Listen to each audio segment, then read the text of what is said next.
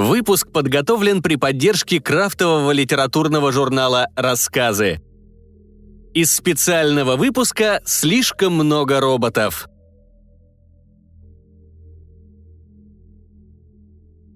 Виктория Павлова. «Если бы я был здесь».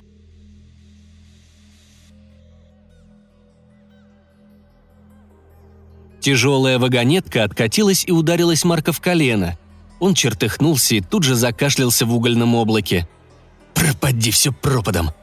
Он пнул металлический угол, и боль от ушиба отдалась в колени, а потом в голове. Шахта поплыла перед глазами. «Чертова работа!» – в сердцах подумал Марк. «Вся жизнь в сумерках!» Напарник, щуплый парень Крам, закинул с лопаты очередную порцию угля в вагонетку и поднял на Марка равнодушные глаза – Вряд ли его заинтересовала выходка. Он просто ждал, когда вагонетка наполнится, чтобы отправить ее по рельсам. Марк стиснул зубы, игнорируя слабость, и взялся за лопату. Мозоли, ушибы и даже мушки перед глазами – ерунда. А не выполнить суточную норму – значит остаться без куска хлеба. Вон, на днях какому-то мужику из соседней шахты руку отрезали, раны загноились, и он теперь работать не сможет. Сдохнет, и дети его сдохнут. Позже, когда они с напарником брели на выход, таща лопаты и фонари, Марк с трудом переставлял ноги и вяло размышлял, что дышать ему с каждым днем все тяжелее, что внутри разрастается тяжесть, что часто кружится голова и накатывает слабость, еще и туман наплывает. Вот как сейчас. Перед глазами замаячили стволы и ярко-зеленые кроны, а под ногами застелилась бесконечная трава. Зеленое марево длилось и длилось, конца и края этому не было – Марк сморгнул, видение исчезло, но зелень осталась перед глазами, как след от солнца под веками. «Мне кажется, ты сдаешься», — равнодушно произнес Крам. «Хочешь бросить попытки?» «Да в чем смысл? Все равно сдохнем!» Марк стиснул кулаки, и мозоли защипало. Коридор, увешанный тусклыми лампочками, все не кончался, и зеленое марево снова всколыхнулось перед глазами.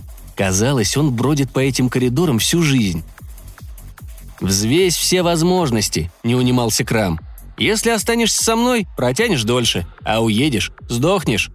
«Много ты знаешь», — буркнул Марк. Он часто задумывался о возвращении домой, а то уже забыл, как тот выглядит, и семью тоже. В голове путалось, когда пытался вспомнить что-то конкретное. Только всплывало зеленое марево и почему-то название птицы – ястреб Купера. А Крам вечно так. Молчит-молчит, а потом как скажет – вот с чего он поднял разговор про отъезд, будто мысли читает. Завтра ты проснешься и проживешь еще один день. Будешь жрать, ссать, пердеть или что там тебе хочется. Крам сморщил нос. Дышать говеным воздухом. Никто и ничто не заберет у тебя жизнь, пока не придет твой черед. А это наступит еще не скоро. Ведь сдохнуть когда-нибудь гораздо лучше, чем прямо сейчас.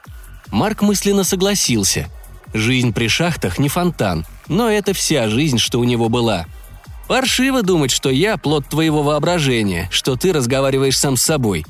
Тебя тут нет, а на самом деле ты валяешься в ольшаннике где-то в Канаде и сдохнешь через несколько часов от голода и жажды. Думаешь, так лучше? Пошли пожрем, а завтра начнется новый день». Марк кивнул, но зеленая марево снова закачалась перед глазами и опрокинулась прямо в лицо –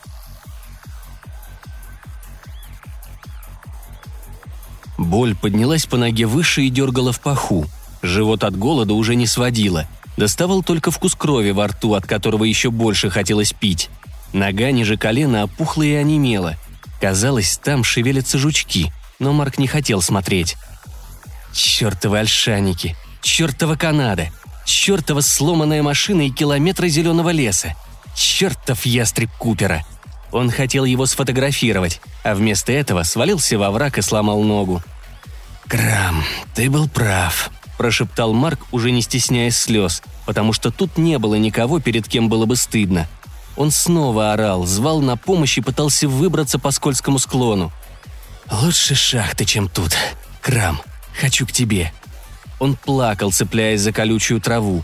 Сил бороться больше не было, сознание отключалось. Сквозь дымку проступили земляные стены шахты и тусклые фонари на проводах. «Эй, приятель!» Крамп поднял его с пола, засвечивая в глаза налобным фонариком. «Рановат тебе еще помирать. Проживешь длинную жизнь в шахте»,